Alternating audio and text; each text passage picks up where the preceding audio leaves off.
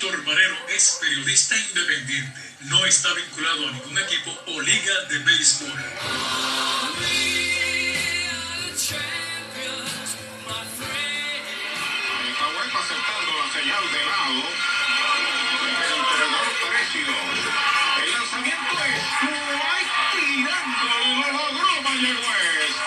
Lanza sonada a Ozzy y se acabó el juego. Llegó el 19 para los indios.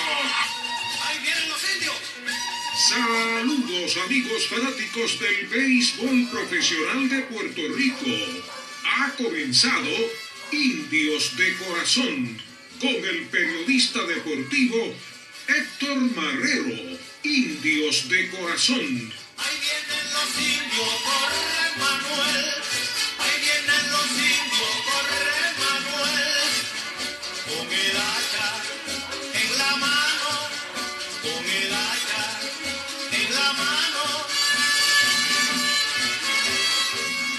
Buenas noches amigos fanáticos del béisbol profesional de Latinoamérica, el Caribe y Puerto Rico.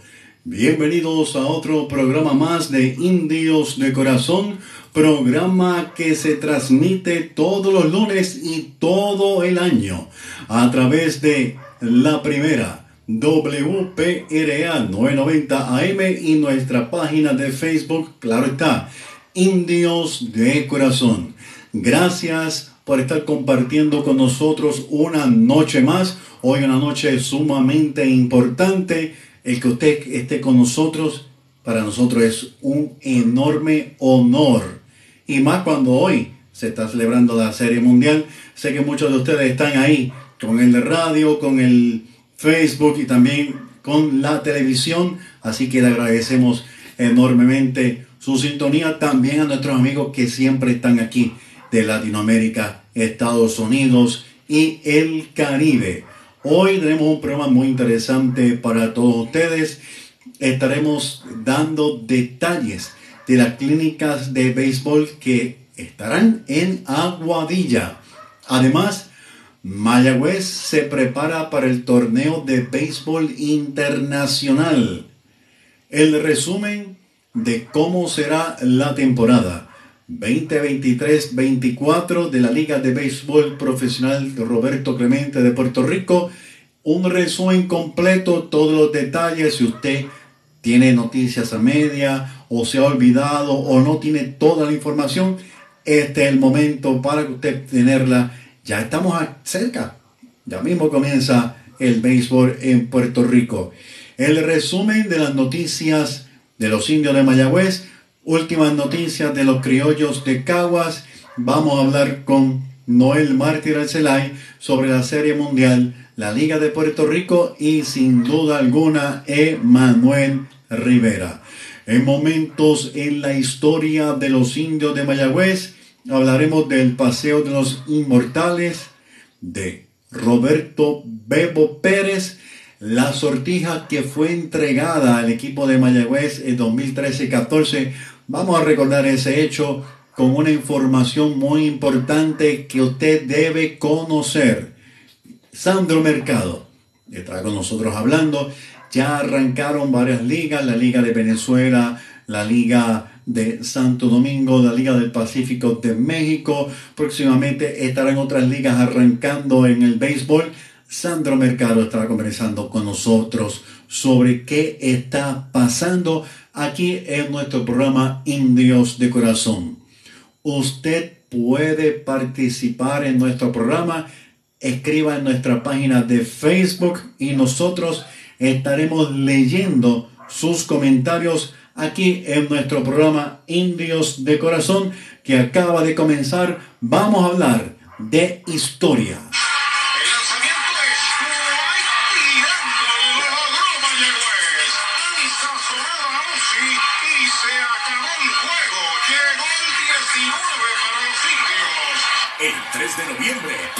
Comienzan las emociones. Indios de Mayagüez rumbo al campeonato número 20. Disfruta de la acción y emoción por esta emisora con Arturo Soto Cardona y Pachi Rodríguez.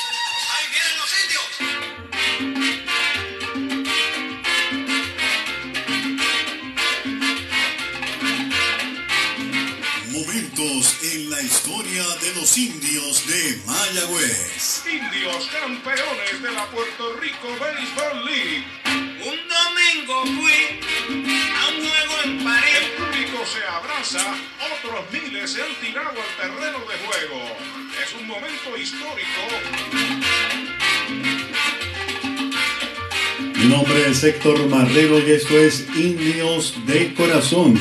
A través de la primera WPRA 990 AM, la estación oficial de los indios de Mayagüez. Gracias por estar compartiendo con nosotros en esta noche. Valoro mucho que esté con nosotros compartiendo enormemente. Bueno, quiero antes de continuar, antes de hablar de historia, quiero pues, mencionar y saludar a unos buenos amigos. Tuve el honor de conocer a Jeffrey del Río. Jeffrey, saludos para ti. Gracias por recibirnos en tu casa. En verdad fue muy emocionante conocerte. Tienes aquí un amigo. También quiero saludar a Héctor Segarra y a Santos López, fanáticos también de los indios de Mayagüez que se han comunicado conmigo para pues, hablar un poco sobre el béisbol, entre otros datos. Quería comenzar el programa saludándolos a ellos y claro está a todos ustedes que se están conectando a nuestro programa Indios de Corazón. Sergio René Ibarra de las Piedras, un indio, pero mire, de los que pelea hasta lo último.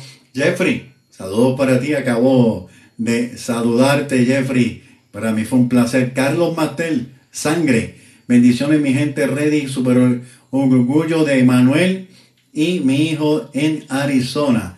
Luis Daniel, Luis Daniel, fotoperiodista de los buenos de la Cofradía de Periodistas Deportivos de Mayagüez el Oeste.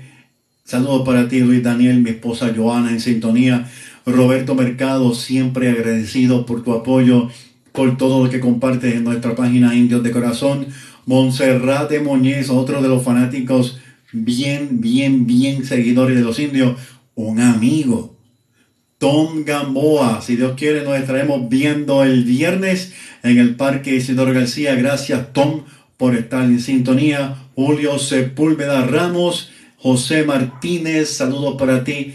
Chago Santos y muchos más. O sea, digamos por aquí, este, saludándolo a todos ustedes. Gracias por estar en sintonía de nuestro programa Indios de Corazón.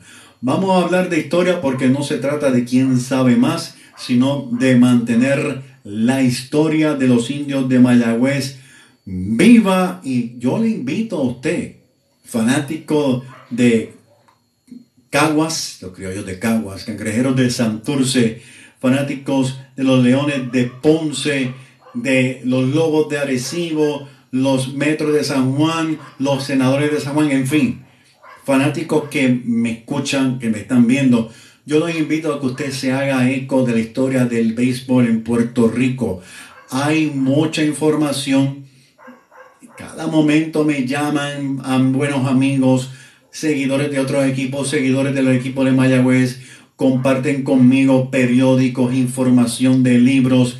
Estoy bien agradecido y yo creo que debemos de unirnos todos a compartir la historia del béisbol en Puerto Rico, hacernos ecos todos.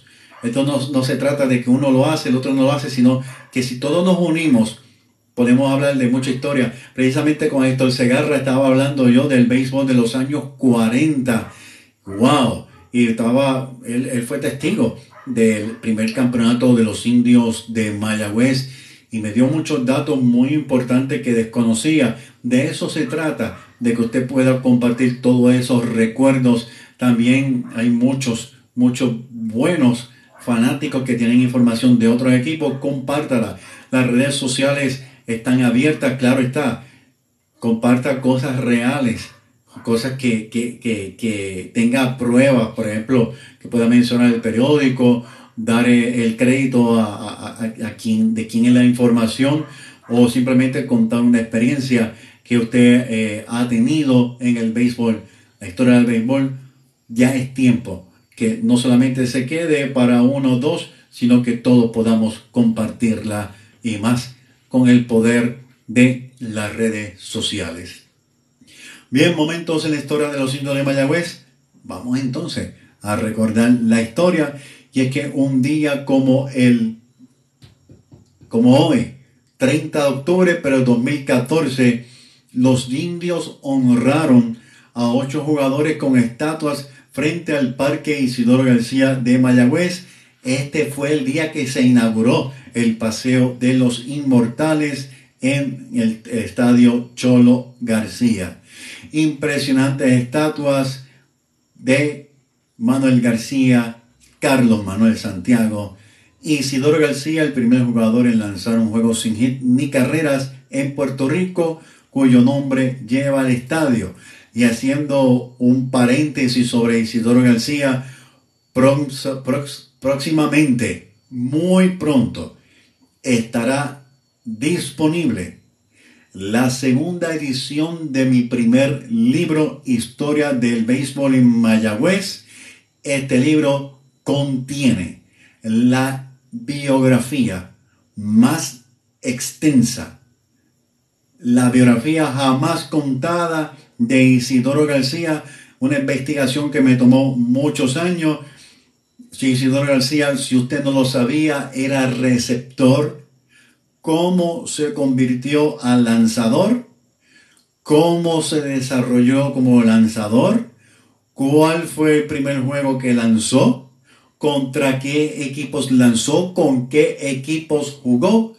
En mi libro Historia del Béisbol en Mayagüez está toda esta información. Próximamente la segunda edición estará disponible, esté pendiente. Si usted quiere la primera edición, pues mire, la puede conseguir en Amazon. Así que seguimos hablando de las estatuas. Héctor Valle, el primer receptor boricua en jugar esta posición en grandes ligas y aquí también hay que hacer un paréntesis, porque según lo, nuevo que hizo Rod Manfred en Grandes Ligas, que admitió jugadores negros como que jugaron en Grandes Ligas, pues eh, técnicamente hablando lo, es eh, eh, Villodas, King Kong Villodas. Así que esa, esa, es la información correcta. También hay una estatua de Luis Canina Márquez, quien posee la marca de más conectados en la liga en total. 1206 hits en total. Sin embargo, no es el jugador que participó con los indios de Mayagüez que más hit ha conectado. El jugador que vistió nuestro uniforme que más hit ha conectado con nuestra novena lo es Alex Díaz. También está la estatua de Carlos Bernier, un jugador que me hubiese gustado mucho verlo jugar. Definitivamente me impresiona todos sus números, toda esa historia de Carlos Bernier. Saludo a su familia que regularmente nos ven en nuestro programa Indio de Corazón. Eh, el hombre pues es el máximo estafador de bases de todos tiempos con 286, segundo en imparable con 1107 detrás de Luis Canina Márquez. Otra estatua es de Raúl El Buggy Colón, novato del año, en la temporada 71-72 también. Lo vamos a saludar. Boggy Colón también nos, nos ha, respaldado eh, enormemente. Incluso Raúl Boggy Colón fue la persona, el responsable, quien nos ayudó a nosotros en Indios de Corazón a conseguir a grandes peloteros para entrevistarlos en nuestro programa. Posteriormente, pues cooperamos con la gerencia de Mayagüez para traerlos eh, a Puerto Rico y celebrar los 40 años del campeonato y la serie del Caribe este, eh, hace unos años atrás. Fue Muy Colón quien me ayudó eh, para poder entrevistar a estos peloteros, al dirigente René Lashman, Ramón Avilés, que en paz descanse, Galdo Romero, José Manuel Morales, Kerbe Bacua, y, muchos más, Willy Meléndez, este, Juan 22, fueron muchos. Y gracias a Raúl Boy Colón. Pues otra estatua que está allí es de José Pito Hernández, quien posee el récord de más cuadrangulares en nuestra liga como nativo en una temporada. Esta temporada fue 97-98. Repito, posee el récord de un nativo de cuadrangular en nuestra liga con 20.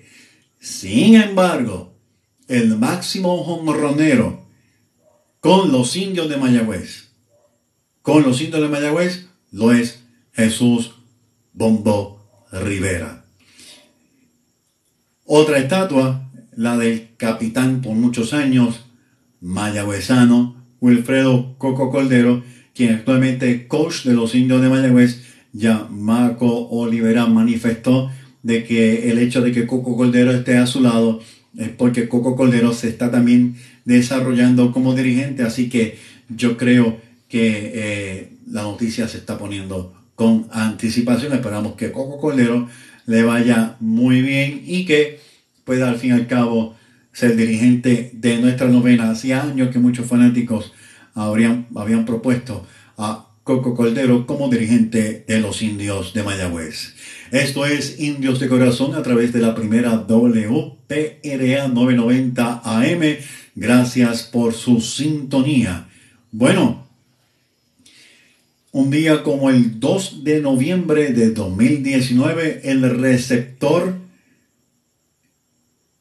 de Cleveland, para ese entonces exjugador y jugador de los indios de Mayagüez, espera que este año se ponga el uniforme de nuestra novena.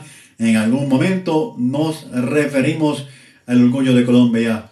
Roberto Bebo Peras gana, pues mire, guante de oro, gana cuatro premios en esta temporada 2019. Además de ganar el Rolling Golden Glove el día 3 de noviembre, es anunciado como el ganador del premio Fielden Bible Award.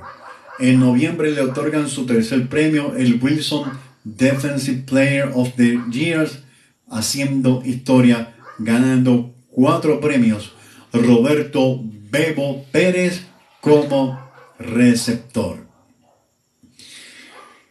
El día 2 de noviembre de 2014, los jugadores de los indios de Mayagüez recibieron la sortija de campeón por la temporada 2013-14 un hecho histórico.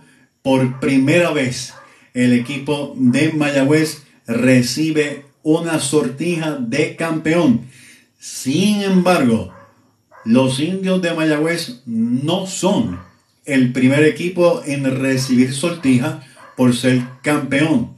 El primer equipo en recibirla fue el equipo campeón del 74-75 de los Vaqueros de Bayamón esto lo pude confirmar con, entrevistando a varios ex jugadores de ese equipo, entre ellos Raúl el Bogi Colón, que es el más cerca que usted puede preguntarle, que siempre está, generalmente está en el Parque Isidoro García de Mayagüez, quien va a certificar lo que estoy comunicando. En la temporada 2019-20 se le entregó sortija al equipo de los cangrejeros de Santurce, quienes venían de ganar la temporada 18-19, o sea, se entregó sortija por el campeonato 18-19, 19 20 a los cangrejeros de Santurce. Por tanto, el equipo de Bayamón fue el primero, el segundo fue el equipo de Mayagüez, el tercero fue el equipo de Santurce y esta temporada también se va a entregar sortija al equipo campeón 2022-23 de los indios de Mayagüez interesante por demás esto de las sortijas. Vamos a saludar a Ángel, Ángel Rosario. Saludos para ti, para tu hermano y para tu papá. Dice Roberto Mercado, estoy escuchando la transmisión radial del partido de la Serie Mundial y el ex indio José Cheve Guzmán, uno de los narradores. Eso es correcto. También hemos hablado con Cheve Guzmán. Gracias, Roberto. El Tali Talavera en sintonía. Saludos, bendiciones a todos eh, desde Colorado, que está a 32, dice por aquí el Tali Talavera. Helen Esteves, saludos para ti desde Hollywood, Florida. Helen Esteves, saludos para ti, Helen. Espero que estés bien. Espero que esté todo bien por allá. Li, li, Libet. Libet. No sé cómo pronunciar tu nombre. Lilibet maestre, también está en sintonía José Martínez, Jorge Acosta, también en sintonía, que eh, en este programa Indios de Corazón, déjame ver algo por aquí, eh, será el nuevo manager, ok, Luis eh, Matos será el nuevo dirigente de los Piratas de Campeche, según me informa en estos momentos Noel Mártir Arcelay. Noel, gracias por la información. Seguimos Indios de Corazón a través de WPRA 990 AM y por nuestra página de Facebook estamos en la sección Momentos en la historia de los indios de Mayagüez. Un día como hoy, un día como el 2 de noviembre, debo decir, del 1994, en el juego inaugural contra los Lobos de Arecibo, los jugadores de los indios Wilfredo Coco Coldero y Pedro Muñoz conectan de jonrón consecutivamente en la cuarta entrada ante los lanzamientos de Marcos Vázquez. Un día como el 4 de noviembre de 2016, en un hecho, hecho histórico sin precedentes, seis lanzadores de los indios de Mayagüez se combinan para lograr un no-hitter. Lo que hace especial este no-hitter es que la primera vez que un combinado de lanzadores lo logra en nuestra liga de béisbol profesional de Puerto Rico, estos lanzadores fueron Jorge López, Paul Free, Kevin Herhead, Derek Rodríguez, Michael Johnson y Félix Baez.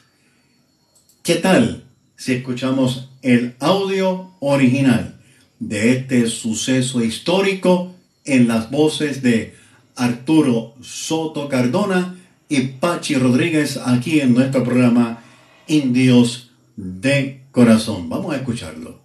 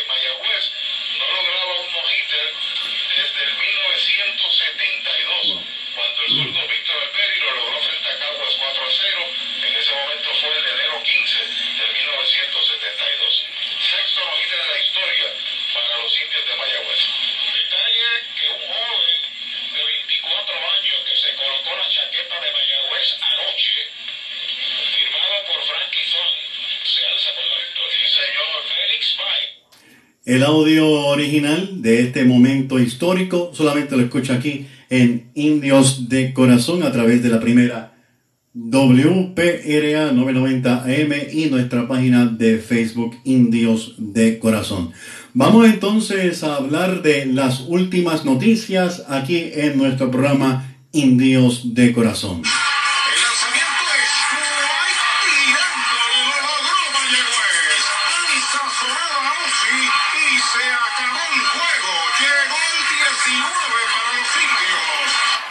3 de noviembre comienzan las emociones. Indios de Mayagüez rumbo al campeonato número 20. Disfruta de la acción y emoción por esta emisora con Arturo Soto Cardona y Pachi Rodríguez.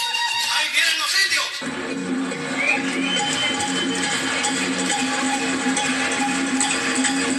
En Indios de Corazón, las últimas noticias.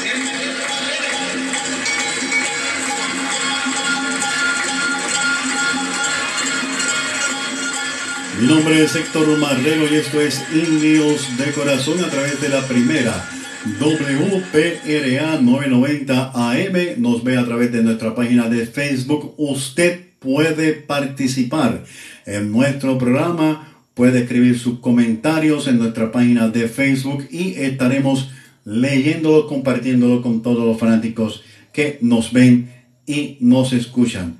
Vamos a compartir con todos ustedes un resumen de cómo será la temporada 2023-24. Es bien importante que usted pues, esté al tanto. Si hay algo que no lo conoce, pues lo va a conocer ahora para beneficio de todos los amigos que nos siguen. Vamos a saludar a un gran amigo, Denzel Vázquez. Esta temporada promete bien competitiva. Don Maco Libre Gutiérrez va para Guadilla AA. Así mismo es. José Miguel López, saludos indios de corazón. Estamos ready para el viernes. Eso es así. Eh, mi amigo José Miguel López, el hombre del podcast. Saludos para todos ustedes que se están conectando. Los que nos ven a través de Latinoamérica. Nos escuchan también en los Estados Unidos. Gracias por estar en sintonía de nuestro programa Indios de Corazón. Bien, durante la serie regular, las seis novenas jugarán un total de 40 juegos. Esto será comenzando pues, este viernes 3 de noviembre hasta el 30 de diciembre. Esta última fecha en la fase regular ha sido designada para una posible, posible partido de wild card, donde se podría definir el último boleto a la temporada. Si el equipo que termine en quinto lugar se encuentra a un juego de diferencia del cuarto, se jugará un partido de muerte súbdita. De ganar la novena, que terminó en la cuarta posición, la misma cualifica para la postemporada. Si al contrario, la plantilla que terminó en la cuarta, en el cuarto lugar, pierde el desafío, se jugará un segundo juego a siete entradas el mismo y el ganador se convertirá en el cuarto finalista del torneo. En otras palabras, para que el equipo que terminó en quinto lugar pueda pasar a la postemporada, tiene que ganar dos juegos. La postemporada iniciará en la semana de enero, obviamente del 24, con dos semifinales donde el primer lugar competirá contra el cuarto lugar y el segundo con el tercero al mejor de siete juegos. Mientras que la serie final será el mejor de nueve juegos entre los ganadores de las semifinales. Los horarios, escuche bien, los horarios serán de lunes a jueves a las 7 y 10 de la noche, los viernes y sábado a las 7 y 45 de la noche, un poquito más tarde, y los domingos a las 4 y 10 de la tarde, con excepción de Carolina, los cuales iniciarán su juego los domingos a las 6 y 10. Los estadios serán el estadio Irán Bison, jugarán allí los cangrejeros de Santurce y RA12. El estadio Roberto Clemente Walker jugarán los gigantes de Carolina. Estadio Indefonso Solá Morales, los criollos de Caguas. Y yo les digo algo. Antes de esta remodelación que se hizo luego del huracán María de Caguas, aunque el parque no ha cambiado gran cosa, a mí me daba nostalgia ir al parque de Caguas porque acuérdense que el mismo plano que se utilizó para Caguas Ponce fue que se utilizó en el viejo Cholo de Mayagüez. La verdad que me daba nostalgia ir al parque de Caguas. El estadio Isidoro García, claro está, y los campeones indios de Mayagüez, el Paquito Montaner será el de Ponce, que también pues lo que hablamos es bien similar al viejo Cholo García. Entre las noticias nuevas, pues el galardón al jugador más valioso se va a llamar José Cheo Cruz. El novato del año llevará el nombre de Luis Canina Márquez. Para el importado del año se designó el nombre William Brown. El lanzador del año llevará el nombre de Juan Terrín Pizarro. El relevista del año lo es Luis Mambo de León y el dirigente del año, ese premio se llamará Maco Oliveras, el máximo ganador de campeonatos en Puerto Rico. También las, las almohadillas serán más grandes, o sea, las bases van a ser más grandes. Se, también se limitará la cantidad de pickups de los lanzadores para agilizar el juego. Además, se va a limitar la formación del shift. Son todas medidas que se introdujeron este año en el béisbol de grandes ligas que han dado un buen resultado, así que nuestra liga también la va a hacer.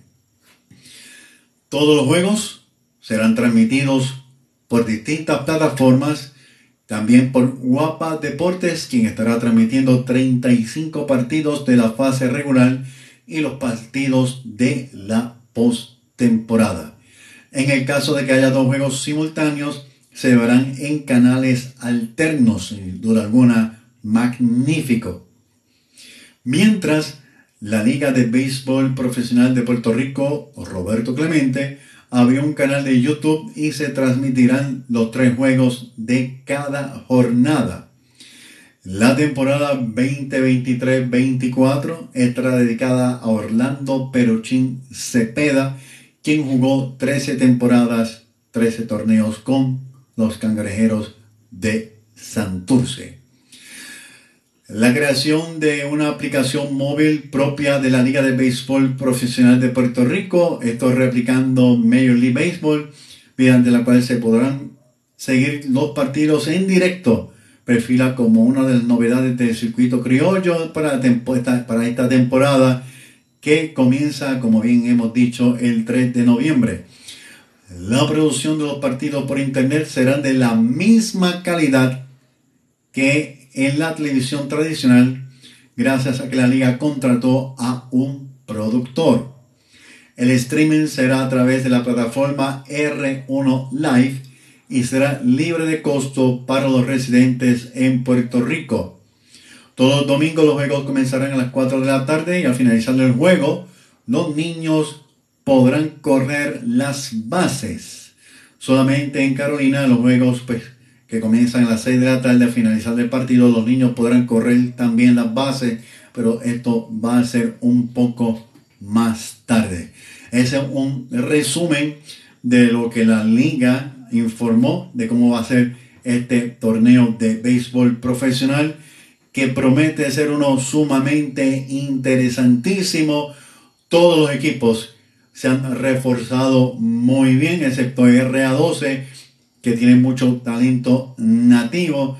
Todos los equipos han estado informando desde el mes de julio quiénes son sus jugadores. Sin embargo, la noticia nueva viene entonces en estos días del equipo de los criollos de Caguas, quienes adquirieron a Nelson Molina y Marvin Gorkas. Los criollos de Caguas adquirieron al jugador del cuadro Nelson Molina y al lanzador Marvin Gorkas rumbo a esta venidera temporada. Ambos jugadores fueron firmados en la agencia libre y forman parte de las nuevas caras de la yeguita que buscan recuperar el título de la pelota invernal. Molina, de 28 años, cuenta con experiencia en nivel AAA en, en las ligas menores de Estados Unidos, forma parte del equipo nacional y recientemente fue galardonado como guante de oro como defensor de la tercera base en la Liga de Béisbol Superior AA de Puerto Rico con los campeones Toritos de Calley. También jugó por tres temporadas con los indios de Mayagüez en nuestra liga. Así que eso es la información que tenemos del el equipo de Caguas. Gorgas, de 27 años, lanzó tres temporadas con los Cangrejeros de Santurce. También cuenta con experiencia en AAA en la Liga Menor Este hizo su debut en el equipo nacional y tuvo una destacada actuación en la Liga de Béisbol Superior AA con los Halcones de Gurabo. Así que interesante por demás la información. Bueno, Aguadilla informa segunda jornada multidisciplinaria del 9 al 10 de diciembre con la presencia de el embajador de la Nacional, el coach Luis Colón y José Contreras, quien jugó en grandes ligas y ahora es pitching coach. Para información, esto en Aguadilla, pueden comunicarse al 939-251-2546. Es para niños de las edades de 7 a jovencitos de 18 años. La Sultana del Oeste se encuentra afinando los últimos detalles para recibir más de 40 equipos que se han inscrito en el torneo Triple Play de Mayagüez 2023. Los organizadores de, la, de estos pues, estarán en Puerto Rico. Varios de estos son la Academia Tiburones Punta Cana y la Academia de Javillas de la República Dominicana. Ya están confirmados, así como Latin Fusion Baseball de Pensilvania. Esto arranca del 22 al 26 de noviembre, así que estén pendientes ahí de corazón que estaremos dándole más detalles sobre esto. Voy a comunicarme con Noel Martí Arcelay para comenzar a compartir información sobre el equipo de los indios de Mayagüez, la Liga de Béisbol Profesional de Puerto Rico y detalles de, de, pues, de la serie final en grandes ligas. Bueno, en lo que nos comunicamos con Noel Mártir Arcelay durante esta semana, pues el municipio de Mayagüez ha estado realizando mejoras al Parque Isidoro García de Mayagüez. Noel, si tienes la oportunidad, comunícate conmigo. Estoy tratando de comunicarme contigo.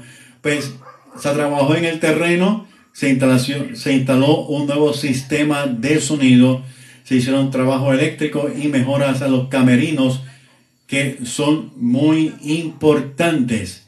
La próxima semana van a continuar instalando el sistema de aire acondicionado y una pantalla electrónica provisional que entiendo que ya está instalada. La nueva pizarra del Parque Isidoro García de Mayagüez todavía no ha llegado, pero esta pizarra, escuche bien, es a todo lujo, bien amplia, muy moderna y el costo es sobre un millón de dólares.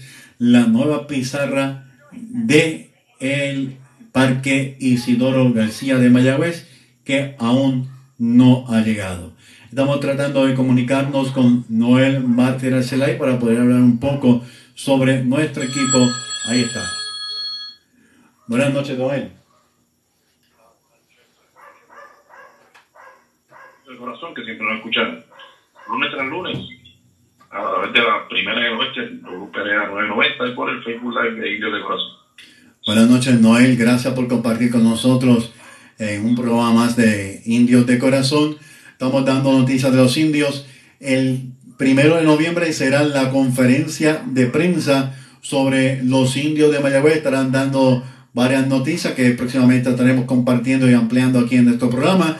Pero varias de ellas son que Luis Caneda Márquez va a recibir un homenaje en el Parque Isidro García. Va, se va a entregar sortijas al equipo campeón 22-23.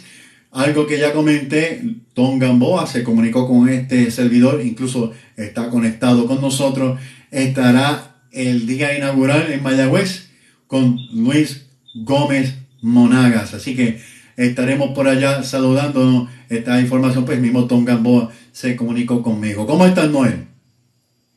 Sí, todo bien, bien contento, ¿verdad? Que ya esta semana, pues, finalmente, pues, estamos apenas a cuatro días del comienzo de la temporada, el próximo viernes. Todos los caminos conducen del área, Isidoro García para el primer juego de la temporada, donde recibimos a los, a los subcampeones gigantes de Carolina, que estarán visitando a los indios de Mayagüez el próximo viernes. Quienes le extendieron el contrato a Eduardo Guzmán, eh, le hicieron un contrato por dos años, así que eh, los gigantes de Carolina, todos los equipos han formado un equipo bien competitivo, como también estaba mencionando hace, hace un rato. Eh, desde julio, prácticamente Caguas, Santurce, Ponce han estado compartiendo y Carolina información de sus jugadores, de sus refuerzos. Noel, ¿cómo tú ves esta temporada? Eh, para mí va a ser una temporada bien cerrada. ¿Qué tú crees? Bueno, definitivamente tenemos, bueno, en el caso de los indios, pues, como todos sabemos, vamos a ver un equipo muy diferente esta próxima semana.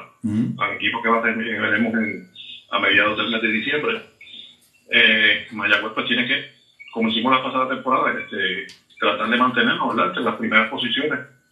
Y estar este cuestión de que cuando llegue esa segunda parte de la temporada el equipo pues puede estar verdad eh, eh, luchando pues por la clasificación y ver entonces eh, la serie eh, postemporada como luchar nuevamente pues por, por por lograr ese campeonato número 20 que tanto queremos verdad que, los indios pues, puedan lograr finalmente ese número 20 el equipo pues comienzo de temporada, eh, algunos de los, parte de los, de los lanzadores que regresan ya conocen la liga, ¿verdad? Charles Fernández, el caso de, de, Wichansky, eh, también Andrew Gross que regresa, este el caso de eh, Thompson, estamos viendo lanzadores ya que conocen ya eh, la liga. Y Robbie Rowland, Robbie Rowland que se montó en el avión, si no me, si no me equivoco, fue el sábado, el domingo, se montó el avión, significa que hoy debió haber practicado con los indios de Mayagüez. Sí, ya la, información que, que, tenemos ¿verdad? con las redes sociales del amigo de eh, David Polanco, ya publicó que ya nueve de los diez importados del equipo de Mayagüez están, se encuentran ya en Puerto Rico ya practicando. Mm. El único que falta es Darryl Thompson. Eso hace. Darryl Thompson, veterano. Es el único que no ha llegado todavía, ya el resto, incluyendo el primera base de Seymour, se encuentran todos aquí en Puerto Rico. Mayagüez trae como nuevos jugadores eh, refuerzo a Brett Teller, Ryan Clark, Lynn Méndez y Lincoln Hisman. Son los jugadores que también estarán en la plantilla como refuerzo de los indios de Mayagüez. Ya todos ustedes conocen, Chávez John, Blaine Green estarán uniéndose a nuestra novena, se espera para diciembre también así se habla de eh, los hermanos Palacios, también se, y Edwin Ríos, se espera que para diciembre se una a nuestra novena. Anthony García está jugando con los Jackies de Obregón en la Liga del Pacífico. Esa información la vamos a compartir con Sandro Mercado. Está arrancando muy bien Anthony García allá en la Liga del Pacífico. Así que se une a Héctor Hernández, Luis Leroy Cruz, una nueva adquisición de Mayagüez. Miguel Martínez, Carlos Francisco, entre otros. Eh, así que entendemos que el equipo de los indios de Mayagüez luce bien y como siempre decimos, esperamos que el equipo se mantenga entre los primeros en todo momento, pero no es como comiences, es como termines, lo más importante, pero claro está, todos queremos pues empezar bien y terminar muy, muy bien. Eh, entiendo que el equipo de los cangrejeros de Santurce y los criollos de Caguas tienen un cuerpo monticular sumamente sólido, muchos jugadores nuevos. Eh, esto hace que la competencia sea más fuerte. Los Leones de Ponce están apostando a una gran velocidad. Eh, vamos a ver a Ponce robando mucho, haciendo el béisbol pequeño eh, con Edwin Rodríguez allí, pero el Leones de Ponce tienen, tienen muchos jugadores de gran velocidad. ¿Qué te parece? ¿Cómo ves a los, equipos como tal? En, el caso de los Leones de Ponce que tú mencionas, este, un equipo que, a diferencia de Mayagüez, de Caguas y de Santurce, que tiene que deben ser los primeros tres equipos en, en el standing, según este, ahora analizando pretemporada. Y la razón que yo lo dije en caso, como tú indicas, en Mayagüez, eh, varios jugadores, ¿verdad? Para final de temporada. Además de lo que tú mencionaste, también se esperan los lanzadores, Carlos Francisco, Luis Quiñones y y Antonio Vélez. O sea que Sí. Mayagüez está esperando con una buena cantidad de jugadores para la segunda parte de la temporada, a diferencia, cuando vemos el equipo de Ponce, el equipo de quizás de Carolina y R12 son equipos que van a comenzar y prácticamente eh, con muy pocas excepciones. Eh, no vamos a ver que tengan jugadores este, la segunda parte de la temporada que, que lleguen, que sean de impacto posiblemente, como en el caso de tanto Maya, como dije, Mayagüez, Caguas y Santurce. En el, en el equipo de Santurce pues espera varios jugadores como, como Ellos Ramos, Henry Ramos, eh, que estén jugando la segunda parte de la temporada. En el caso de Caguas también están esperando a Luis Vázquez, eh, a Velázquez el, el jardinero, o sea que estos tres equipos pues sí tienen, tienen sus esperanzas, ¿verdad? Que este- esta segunda parte de la temporada reforzarse con talento nativo. Siempre pueden haber eh, importados, ¿verdad? Que lleguen también la segunda parte a ayudar en la temporada, pero pero veo veo veo, esa, veo los equipos de esa forma que Mayagüez, Caguas y, y, y, y Santurce los veo eh, luchando esas primeras pues, eh, las primeras posiciones y Carolina, Ponce y R12 pues luchando pues de la, de la cuarta a la sexta posición. El equipo Carolina trae lanzadores japoneses, no es la primera vez que lo utilizan. Me imagino, estoy especulando que van a comenzar a jugar con el equipo quizás noviembre solamente, no sé, no tenemos la información, estoy especulando, pero eh, estos japoneses en el pasado han ayudado mucho a Carolina en el primer arranque es la costumbre, como tú indicas, de, de que hemos visto estos años, ¿verdad? Ya van más de 10 años, un poco más que jugadores japoneses japoneses han reforzado, inclusive a varios equipos, inclusive, inclusive un par de años a, a Mayagüez también. Eh, pero el, problema de estos jugadores es que eh, lucen bien, pero sin embargo ya en diciembre, a mediados de diciembre ya se marchan y no están en la parte final de la temporada, o sea, solamente ayudan la primera mitad de la temporada. Eh, eh, entiendo que eso es lo que va a pasar este año. Hasta el momento Carolina ha anunciado dos y Santurce también tiene un lanzador eh, japonés, así que eh, debe, entiendo que debe ser lo mismo hasta, hasta mediados de diciembre y ya a finales pues tienen que buscar quién, otro refuerzo que lo sustituya. La noticia de que Edwin Ríos viene para Mayagüez, Noel, tú sabes que llevamos tiempo, años, mencionando que a Edwin Ríos le conviene jugar en nuestra liga. Edwin es un jugador de mucho poder, sabemos que va a aportar enorme a nuestra novena. Llegar en diciembre también aporta a esa teoría de que Mayagüez en diciembre debe de estar asegurando este, esa posición si es que se une Blaine Green y Chávez Jones, entre otros peloteros que se esperan, este, y vienen en buen estado, porque eso es una cosa. Este, una cosa es que se unan, pero esperamos que vengan calientes, como decimos. Igual Antonio García, que está caliente en la Liga del Pacífico.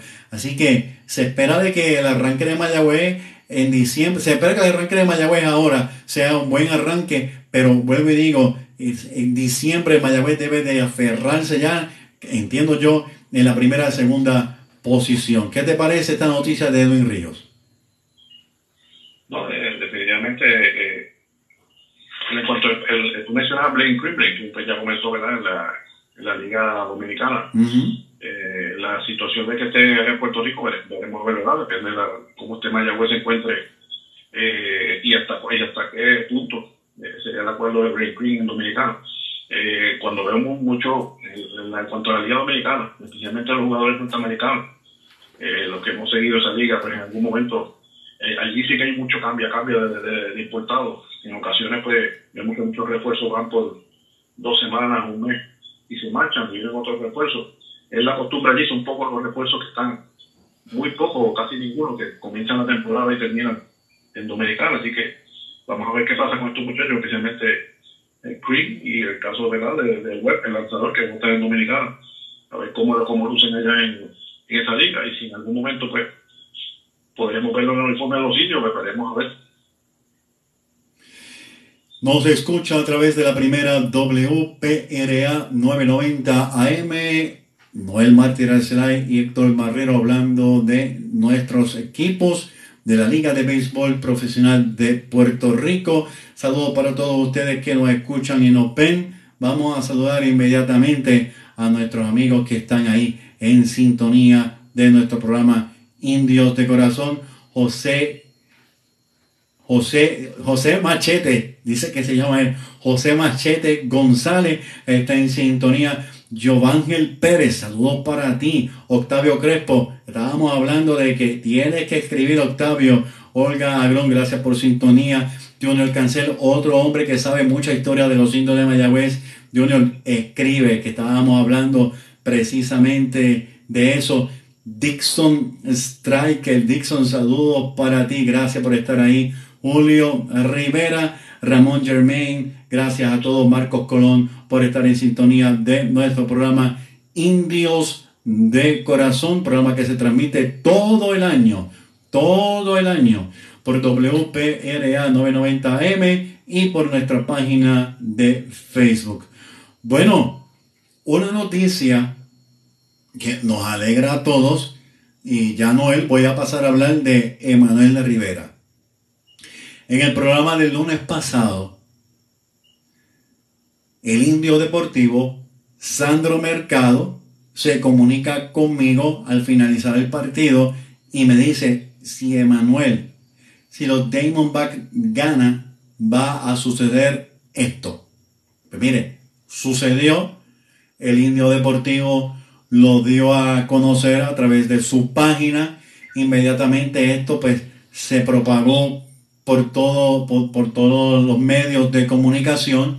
Este, lo único triste es que le copian exactamente lo que él dice y no le dan el crédito. Miren, no hagan eso. No hagan eso, por lo menos cambien algo o bastante. Pero realmente eh, quiero darle todo el mérito a, Sandro Mercado porque fue quien eh, primero nos puso al día en cuanto a esto. ¿Qué es lo que pasó? Pues miren, Emanuel Rivera es el único pelotero que jugó en la Liga de Béisbol Profesional de Puerto Rico, en la Serie del Caribe, en el Clásico Mundial, en el Campeonato de Liga Nacional y ahora en la Serie Mundial. Son cinco.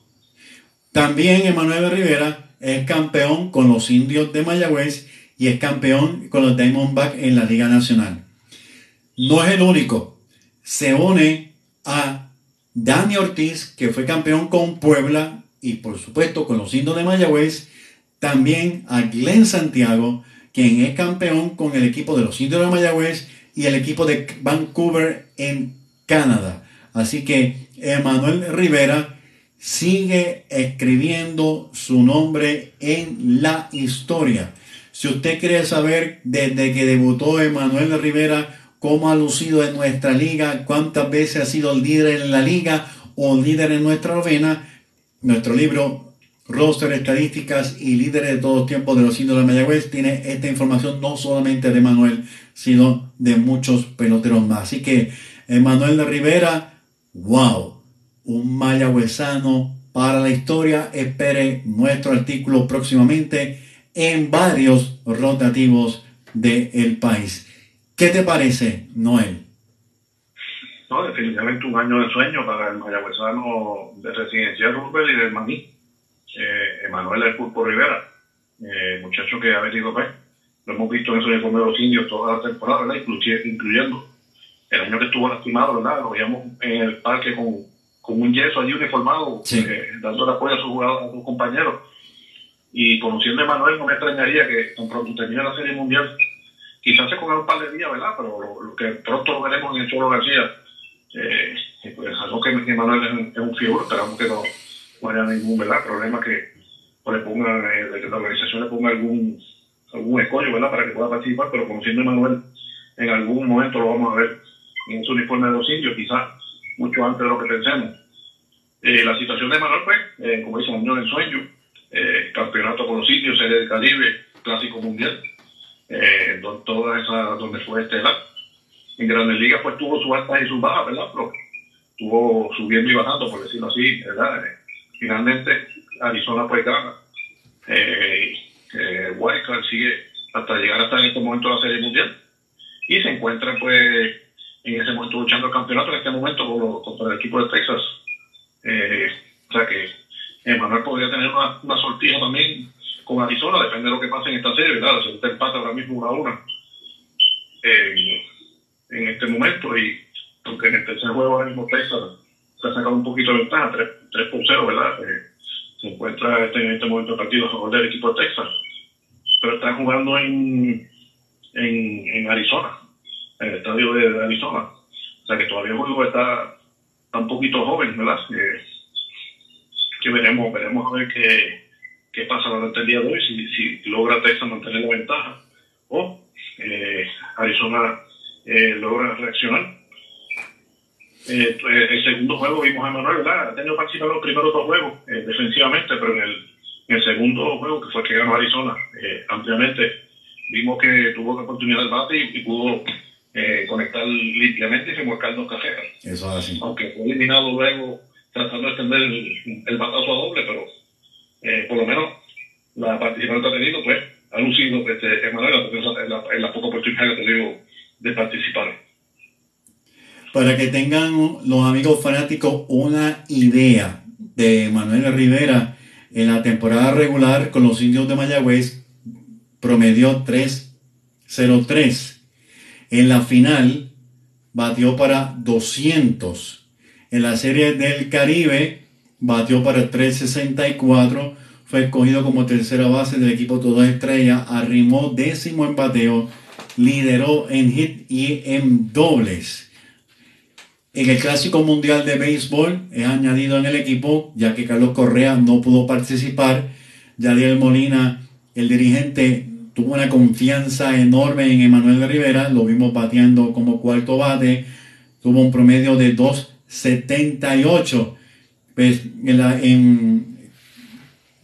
jugó en Grandes Ligas, Kansas City, como dijo eh, Noel, con Rino Aces en la temporada regular, batió para 2.61 y ya los datos que están ocurriendo ahora eh, con Emanuel Rivera en la final, pues Noel Martí Arcelay los dio a conocer. Sin duda alguna, mire, Emanuel Rivera ha logrado cosas enormes en nuestro béisbol nuestro béisbol, pero eso lo vamos a dejar para más adelante. Así que impresionante por demás la carrera de Manuel Rivera, que un muchacho completamente joven aún, le queda mucho béisbol y recordamos que él comenzó eh, como jardinero corto, eh, fue así, ¿verdad? Este, Noel.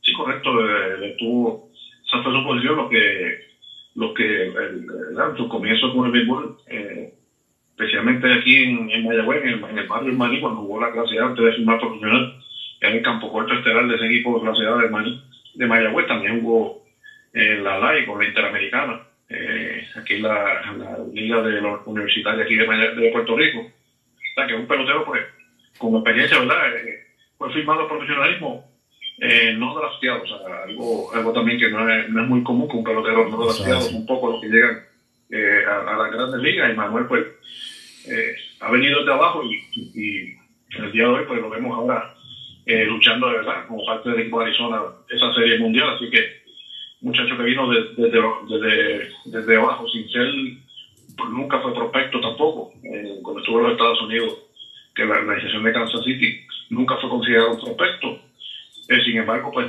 eh, pudo trabajar para lograr pues ese sueño de llegar a la Grandes Liga y ahora pues mantenerse, que es lo que esperamos que eh, luego de esta temporada se pueda mantener eh, fijamente ¿verdad? en la Grandes Liga, no, no, está, no, lo esté- no bajar más a las menores, pero sabemos que Manuel está luchando para eso.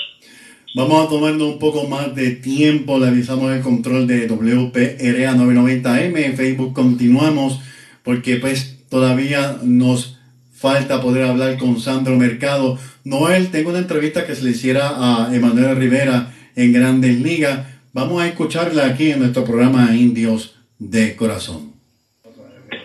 En primera serie mundial y disfrutando al máximo. y contribuyendo, que es lo más importante, no sellando ahí la victoria. Sí, hay que estar ready todo el momento para cuando necesiten y estamos preparados para cuando toque el momento. Te hemos visto en los anteriores juegos cómo te preparas, eh, los tubos salvajes, eh, la práctica en el campo. Eso es importantísimo.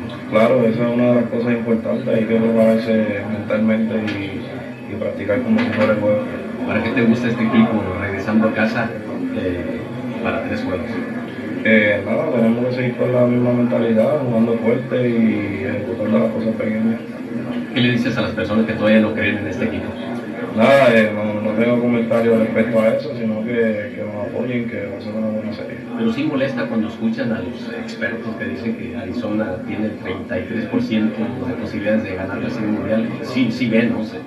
Bueno, es como todo, ¿sabes? todos estamos aquí por un propósito que es ganar y la bola es redonda, solamente tenemos que seguir jugando fuerte y, y haciendo las cosas como son. Emanuel, ¿sabes cómo se puede poner el Chase Field cuando está lleno, con mucho entusiasmo? ¿Qué tipo de ambiente esperas el lunes? Eh, yo espero un ambiente lleno de capacidad, estamos en la serie mundial y, y yo sé que, que, sé que el estadio va a estar súper lleno. El entusiasmo en Phoenix está por las nubes. Tú has vivido algo de eso, ¿verdad? Sí, yo, yo lo pude vivir en ahora, antes de esta serie, y también en, en un clásico mundial, que sé cómo se siente en jugar con, con un estadio lleno de personas. Un estadio lleno de personas no es fácil. Noel, tu pronóstico, ¿quién queda campeón? Wow, este, una serie Eh, difícil, bastante pareja.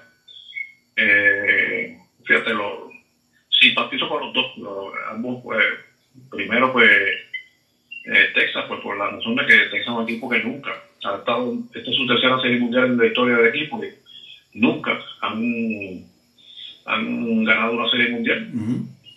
Y en el caso de, de Arizona, aunque ya ganaron una serie mundial, ¿verdad? Eh, sin embargo, pues el Mayagüezano y, el indio, eh, Emanuel Rivera, o sea que, que realmente pues eh, no tengo un favorito en cuanto, siendo tratando de ser eh, imparcial, pero veo, veo una serie bien pareja en cuanto a los dos equipos eh, y cualquier cosa puede pasar, entiendo yo. Eso, eso, esos sentimientos encontrados como, son como, como los que yo tengo, y lo comparto contigo. Por un lado, Texas pues, sería eh, eh, algo histórico para ellos, pero por el otro lado, pues respaldamos a Emanuel Rivera y queremos que también se gane esa sortija de serie mundial. Así que eso se llama sentimientos encontrados, sin embargo, encontrados. Sin embargo, pues eh, a mí me encantaría que Manuel pudiera pues ponerse esa sortija. Así que vamos a ver qué ocurre, Noel. Seguro, el juego está 3 por 0, como indiqué. Ahora mismo Texas acaba de perder a el, tel- el estelar lanzador Mark Scherzer por una lesión, eh, que estaba lanzando muy bien en tres entradas, no, ha permitido apenas dos hits, ha permitido.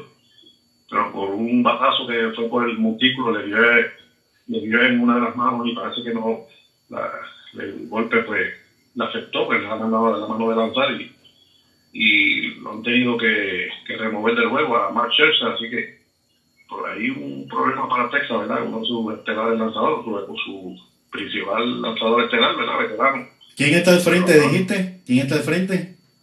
Eh, está ganando Texas 3 por 0. Ok. Ya el juego arriba, aunque todavía va por la falta, ¿verdad? Por apenas este, eh, cuatro entradas.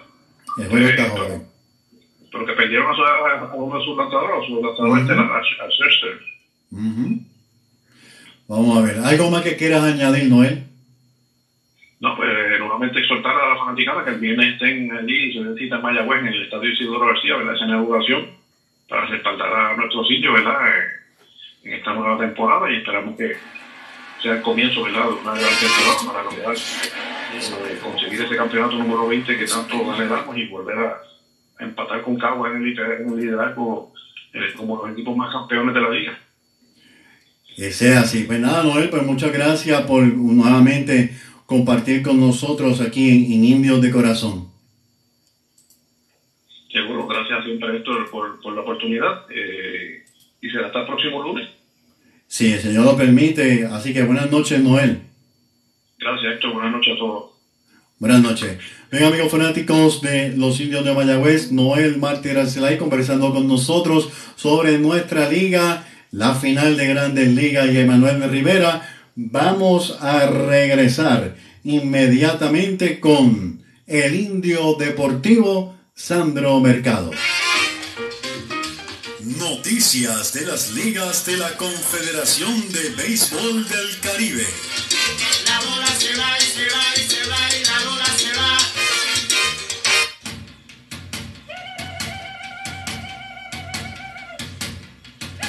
Mi nombre es Héctor Marrero y esto es Indios de Corazón a través de la primera WPRA 990 AM. Vamos a comunicarnos con Sandro Mercado, vamos a hablar de la Liga de Venezuela, la Liga del Pacífico de México y la Liga de Santo Domingo que ya arrancaron y mire, están ahí en la pelea. Así que vamos a comunicarnos con Sandro Mercado, creo que lo tenemos en línea. Vamos a ver. Vamos a ver si conseguimos a Sandro Mercado. Así que estamos a través de la primera WPRA 990 AM y nos ve a través de nuestra página de Facebook Indios de Corazón. Parece que hay un poco de problema con las comunicaciones. Sandro, si me estás escuchando, eh, comunícate, ya que no me está saliendo la llamada. Así que, como estoy diciendo, pues ya arrancó la, la Liga del Pacífico. Allí está jugando nuestro Anthony García, que está luciendo muy, muy, muy bien en la Liga del Pacífico, Anthony García. Así que en la Liga del Pacífico, los algodoneros de Wasabe, pues mire, eh, tienen 10 victorias, dos derrotas. Los mayos de Na- Navojoa, 9 y 5, están en la segunda posición. Los venados de Mazatlán están en la... Vamos a responderle por aquí a Sandro. Y- Buenas noches, Sandro. Ok. Ahora tenemos a Sandro Mercado en línea telefónica. Buenas noches, Sandro. Buenas noches, Héctor, y buenas noches a todos los indios de corazón.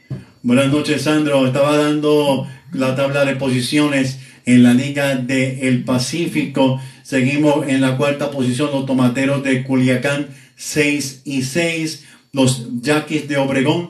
Aquí está Anthony García 7 y 7. Los Naranjeros de Hermosillo 6 y 8. Los Charros de Jalisco 6 y 8.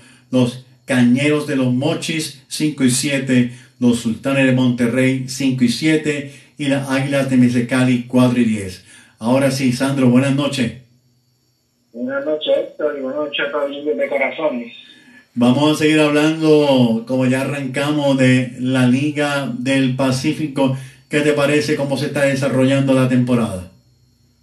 No, este, eh, tremenda temporada. Eh, los algodoneros fueron los que picaron adelante y están, y parece que un grupo totalmente diferente de todo el mundo, porque si usted fija, hasta los demás están con récords eh, bien cercanos a los 500. Algodonero WhatsApp es el único que tiene un récord impresionante de 10 y 2. Y un por ciento de 8.33. Enorme. Están jugando para 8.33. Parece que están jugando en otra liga y los demás están en otra parte. Como decimos acá en Mayagüez, están como abusando un poquito, ¿verdad? Por el momento. Eso es así. Aunque los mayos de Navajoa no están tan, tan, tan lejos, que 9 y 5, ¿verdad? Pero pues, en, en cuanto a, a perdidos tienen más. Pero es interesante y quisiera pues hablar sobre eh, el porciento de promedio de varios jugadores. No sé si tienen la información a la mano. Este, los líderes de bateo hasta el momento. Eso es así. Alfonso Rivas está bateando 472, un increíble promedio, casi batiendo para 500. Eh, Max Murphy, 392. Sebastián Elizalde, que es uno bien conocido debido a que ha ido a varias series Caribe y ha jugado con México en el Clásico Mundial, batea para 381. Y otro bien conocido para la afición boricua y la afición de Mayagüez, que Vargas está bateando 367. Y en, ya, ese- en esa cuarta posición de, de bateo. y Jafet Amador te bateando para 366. Voy a mencionar los que están hasta ahora líderes en carreras anotadas para que tú vayas a los horrones. Allen Córdoba 12, seguido de Anthony García, el indio de Mayagüez de los Yaquis de Obregón con 12. Gustavo Campero de los Venados de Mazatlán tiene 11 marcadas. José Cardona de los Naranjeros de Hermosillo 10 anotadas. Y Jimmy Herron, Jimmy Herron de los Naranjeros de Hermosillo tiene 10 carreras anotadas. Entiendo que se cayó la llamada. ¿Estás ahí, Sandro? Sí, estoy aquí. ¿Me escuchan? Sí, ok. Sigue con los cuadrangulares. Sí, los cuadrangulares, pues tenemos a Orlando Piña eh, liderando con cinco cuadrangulares. En la segunda posición, Anthony García con cuatro. Eh, también empate con él, Max Murphy, Peter O'Brien y Félix Pérez, todos tienen cuatro empate con Anthony García en ese segundo lugar. Vamos a las carreras impulsadas en la Liga del Pacífico, la Liga Mexicana. Orlando Piña de los algodoneros de Guasave tiene 14. Felipe Pérez, Pérez de los charros de Jalisco 13. Anthony García reaparece de los Jackie de Obregón con 12. Sim Bouchard de los naranjeros del Hermosillo con 10. Y Eric Filia de los Caña, Cañeros de Monchis con 10. En base robada, ¿cómo estamos? Bases robadas, pues tenemos a Sebastián Elizalde liderando con seis bases robadas de los tomateros de Culiacán. En el segundo lugar tenemos a Gustavo Campero con cinco, empatado con José Cardona y Jimmy Erron. Los tres tienen cinco. Y en esa quinta posición, Carlos Arellano con cuatro. Vamos a hablar sobre los lanzadores líderes en la Liga de México. José Bravo eh, de los Tomateros de Culiacán, Manuel Flores de los Venados de Mazatlán, Fernando Sánchez de los Yaquis de Obregón, todos 0.00. Sigue Luis Payá de los Mayos de Navajoa, 0.53. Y Héctor Villalobos, 0.54 de los Venados de Mazatlán. ¿Qué me dices de los ganados? De las victorias, pues tenemos a Enrique Burgos, Víctor Castaneda, Manuel Flores, Alemão Hernández e Iván Izaguirre, todos empate con dos victorias cada uno. En cuanto a los ponches, Luis Iván Rodríguez de los Charros de Jalisco tiene 25. Bradon Brennan de los Yankees de Obregón 18. Joe Van Meter de los Naranjeros del Hermosillo 17. Víctor Castaneda de los Tomateros de Culiacán 16. Y Matt Hartman de los Mayos de Navajoa con 16. ¿Qué me dices en cuanto a los salvados? En cuanto a los salvados, tenemos a Elkin Alcalá de los de Mazatlán con cuatro empates, también con cuatro Spencer Beaver de los Tomateros de Culiacán y también Luis Moreno de los Cañeros de los Mochis cuatro y Sean Raskowski de los Mayos Navajo también cuatro. Y en esa quinta posición, Peyton Gray de los Algodoneros de Guasave con tres salvamentos. Interesante por demás es la Liga del Pacífico de la Liga Mexicana de Béisbol. ¿Qué tal si hablamos de lo que está pasando, eh, Sandro, en la Liga de Venezuela? Eso es así, pues en la Liga de Venezuela tenemos a los Cardenales de Lara liderando eh, con récord de 8 y 2. A un juego, los Leones del Caracas con 5 y 3 también. Las Águilas del Zulia también eh, con récord de 5 y 3 empatados en esa segunda posición. En la cuarta, Navegantes Magallanes con récord de 4 y 4. Empates en esa quinta posición, los Tiburones de la Guardia y los Caribes de Anzuate, ambos con 3 y 4. Los Tigres de Aragua con 3 y 5. Y en el sótano, los Bravos de Margarita con récord de 2 y 6. Aquí está un poco más pareja a diferencia Sí. de la Liga Mexicana. Eso es así, eso te iba a, a comentar, que la Liga de Venezuela está, están bastante pareja la situación hasta ahora. Esto está apenas comenzando. En cuanto a bateo, Pedro Castellanos batea para 500. Gorkis Hernández, 441. Gabriel Noriega para 438.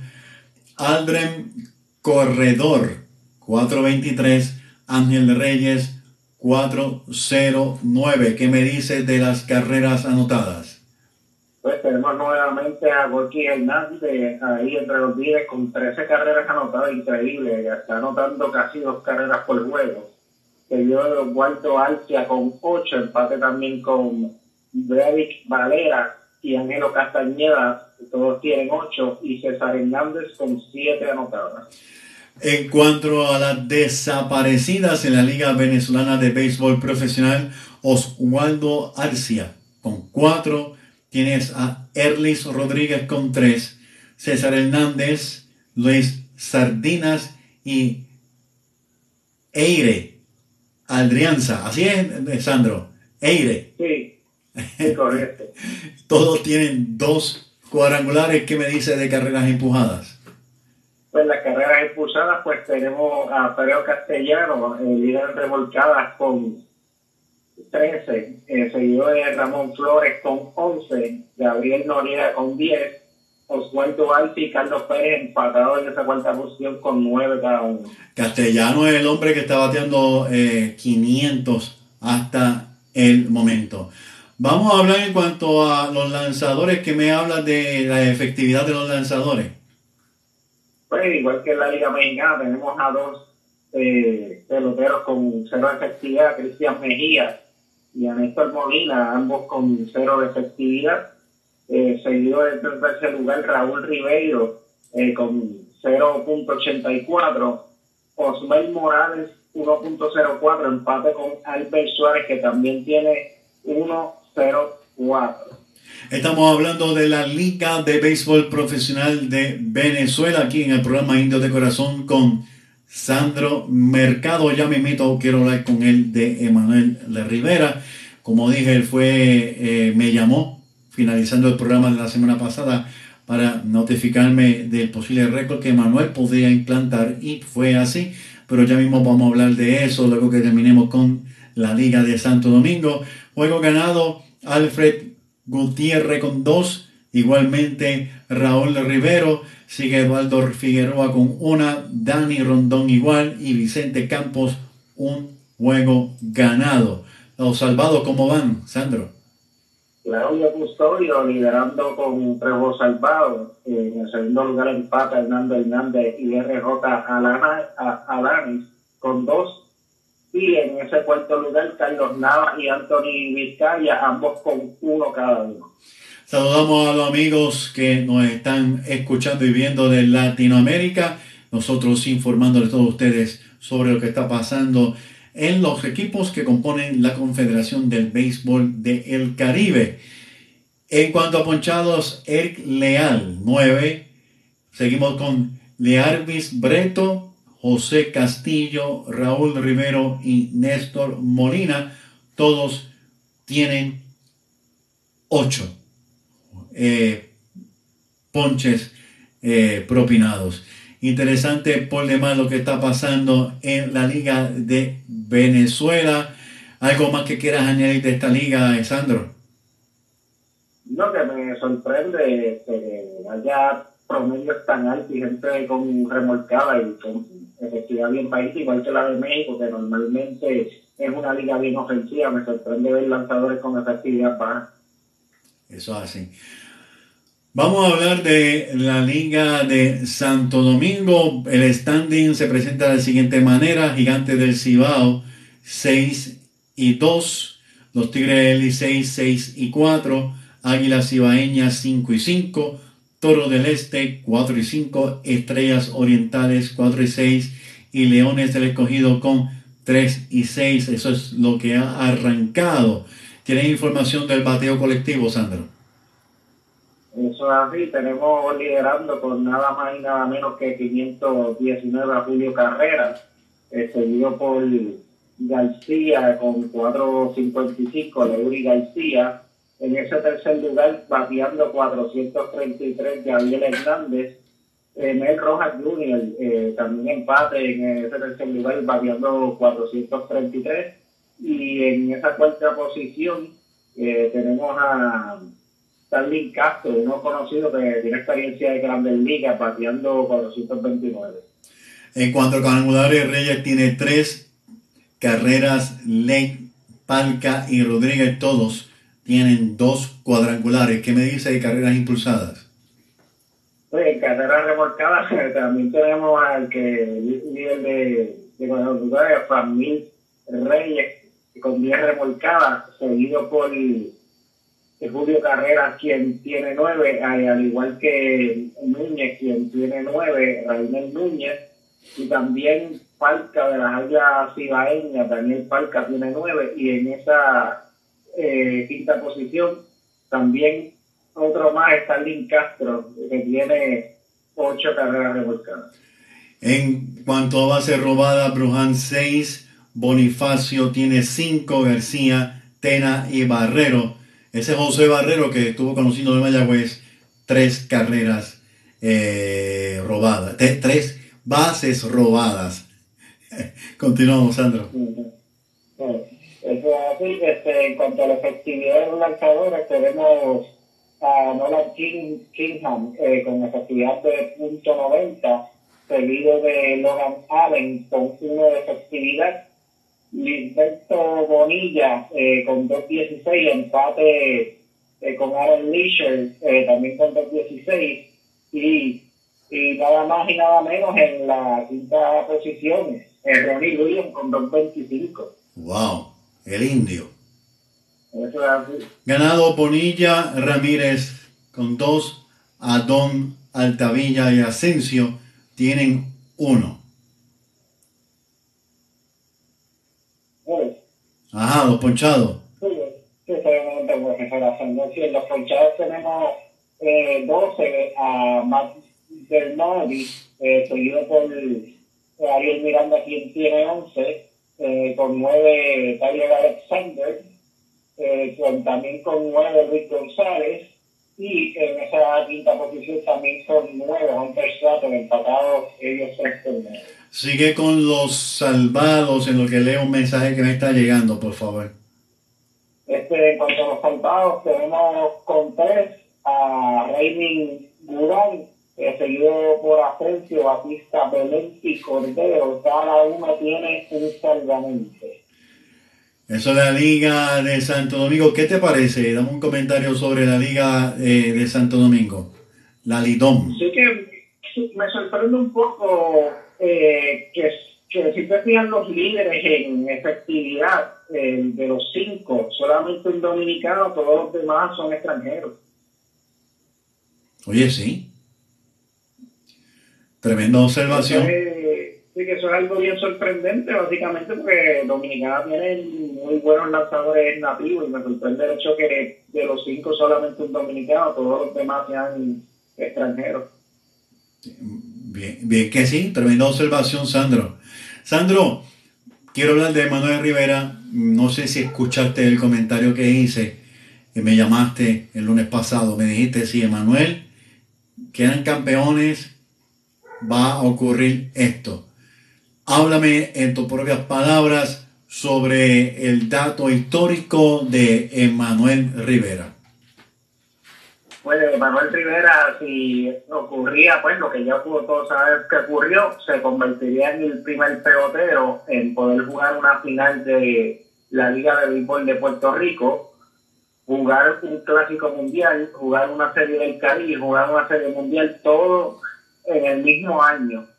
Y no solo eso, en el juego del sábado hizo aún más historia porque ahora se convierte en el único pelotero, ya extiende un poco más el horizonte y se convierte en el único pelotero en tener una remolcada, en una, una remolcada más en una final de liga invernal, ya amplía a Venezuela, México y todas las ligas invernales, tener una remolcada más en una serie del Caribe, una remolcada o más en un clásico mundial y una remolcada más en un- una serie mundial. Se convierte en el único porque Ronnie Bellel había hecho el equivalente, pero en la final del Alidón del 2006 él no remolcó ninguna carrera y en la serie mundial él se fue completamente en blanco, no conectó ni tan siquiera ahí ni remolcó carrera.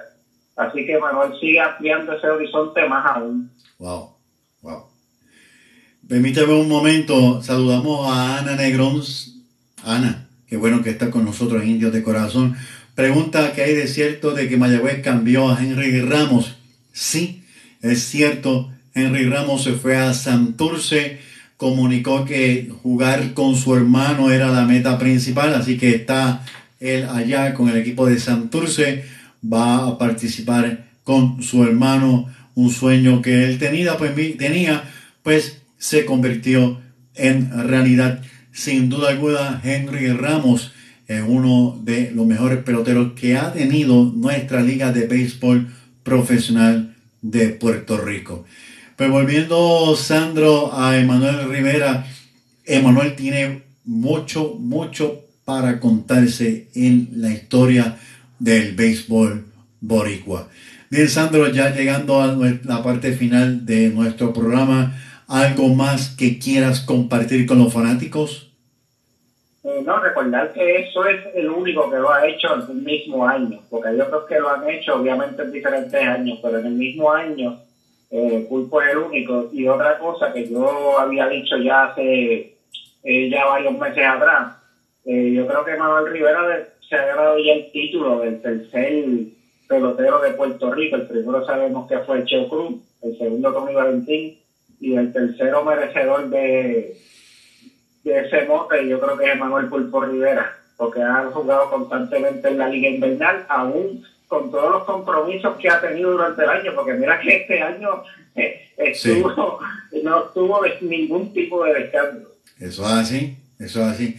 Si ha mantenido jugando, eh, probablemente pues que se coja su tiempo antes de entrar al equipo de Mayagüez en enero, que es lo que todos esperábamos, esperamos, pero definitivamente debe de descansar, se lo merece, sin duda alguna. Pues nada, Sandro. Pues te agradezco mucho que compartiera todos estos datos con nosotros aquí en nuestro programa Indios de Corazón. Así que, buenas noches. Buenas noches, Héctor, y buenas noches a todos los indios de corazón. Buenas noches, Sandro. El béisbol profesional, las ligas que componen la Confederación de Béisbol Profesional de Puerto Rico. Le agradecemos a él, le agradecemos a Noel Mártir Alcelay por estar compartiendo con nosotros en nuestro programa Indios de Corazón. Acuérdese, viernes 3 comienza el béisbol en Mayagüez. Llegué temprano para los actos de inauguración que van a ser por todo lo alto.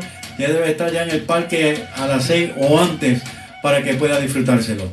Héctor Marrero se despide de todos ustedes. Muchas gracias por su sintonía. Será hasta el próximo lunes en otro programa más de Indios de Corazón.